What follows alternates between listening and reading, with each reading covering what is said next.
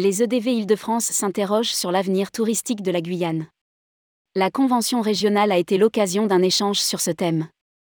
La cinquantaine de participants, agences et partenaires, embarqués par le président des EDV Île-de-France, Lionel Rabiet, a pour leur grande majorité découvert une destination encore confidentielle et à l'image trop souvent entachée par les clichés. De Cayenne à Kourou, en passant par le bagne des îles du Salut et une expédition amazonienne, le parcours itinérant de la Convention avait pour objectif de mettre l'avenir de la Guyane en perspective. Rédigé par Bruno Courtin le lundi 27 mars 2023.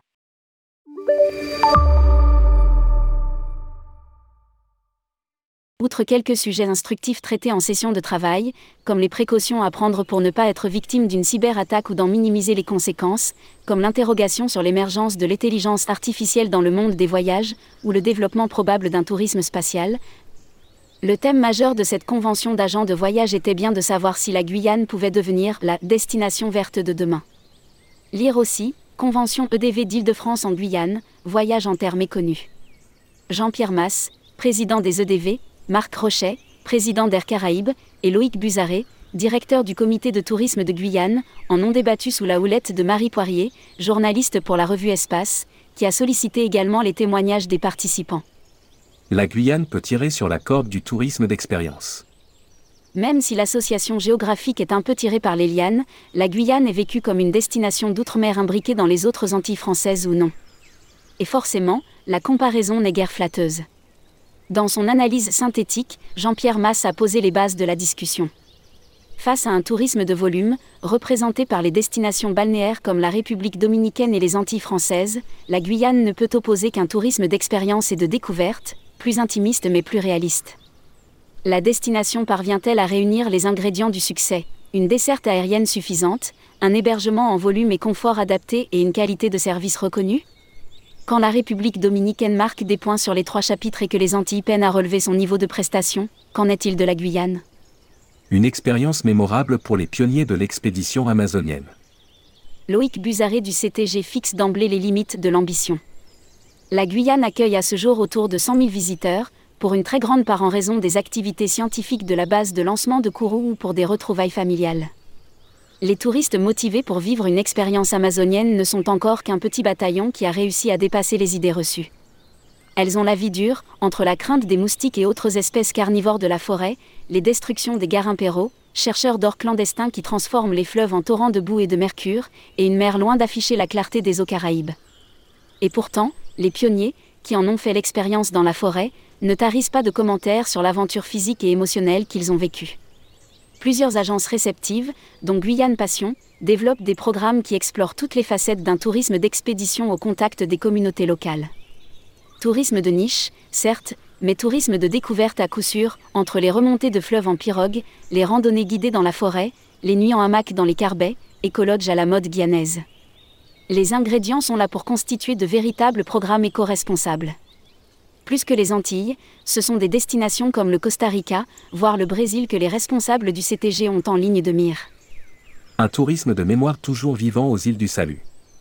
On ne peut oublier non plus l'incontournable excursion sur les îles du Salut, île Royale, île Saint-Joseph et île du Diable, célèbres pour les différents bagnes qu'elles abritent toujours et dont les pensionnaires résonnent dans la mémoire, Dreyfus, Papillon ou Guillaume Seznec propriété du Centre national d'études spatiales, les îles sont entretenues et exploitées à la fois pour conserver la mémoire du bagne et de son univers impitoyable, mais aussi comme une destination exotique balnéaire pour les habitants de Kourou et des environs.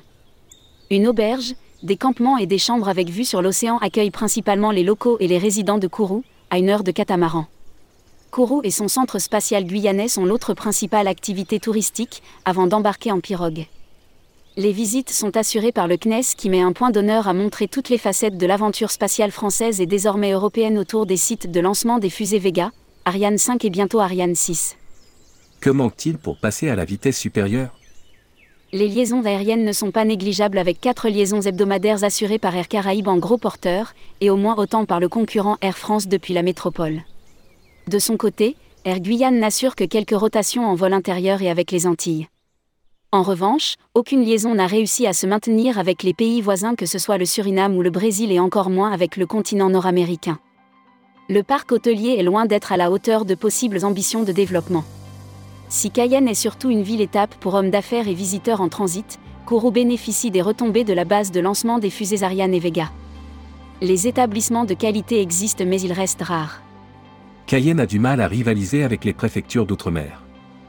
Petite préfecture de 70 000 habitants, Cayenne voudrait rivaliser avec ses consoeurs des Antilles en déclinant son patrimoine historique, sa dimension multiculturelle et l'animation de ses marchés. De fait, la présence française remonte au XVIIe siècle, la mémoire collective se souvient du bagne de Cayenne et de ses célèbres prisonniers, de Dreyfus à Papillon.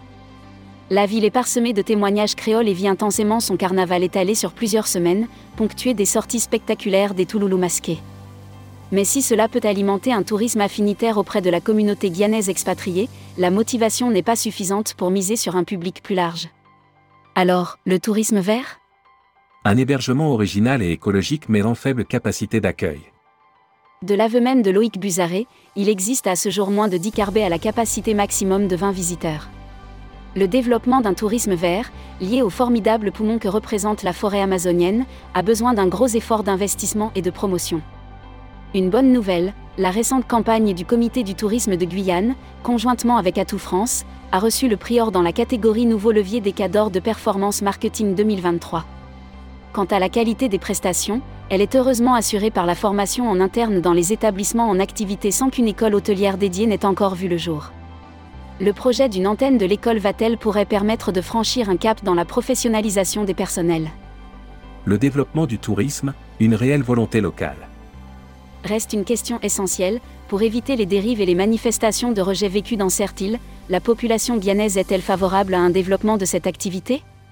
Sans aucun doute affirme, d'autant que les volumes escomptés n'ont pas de quoi créer de vraies tensions. Passer des 100 000 visiteurs actuels à 150 000 dans un premier temps, voire 200 000 dans un horizon plus lointain n'a pas de quoi effrayer les observateurs.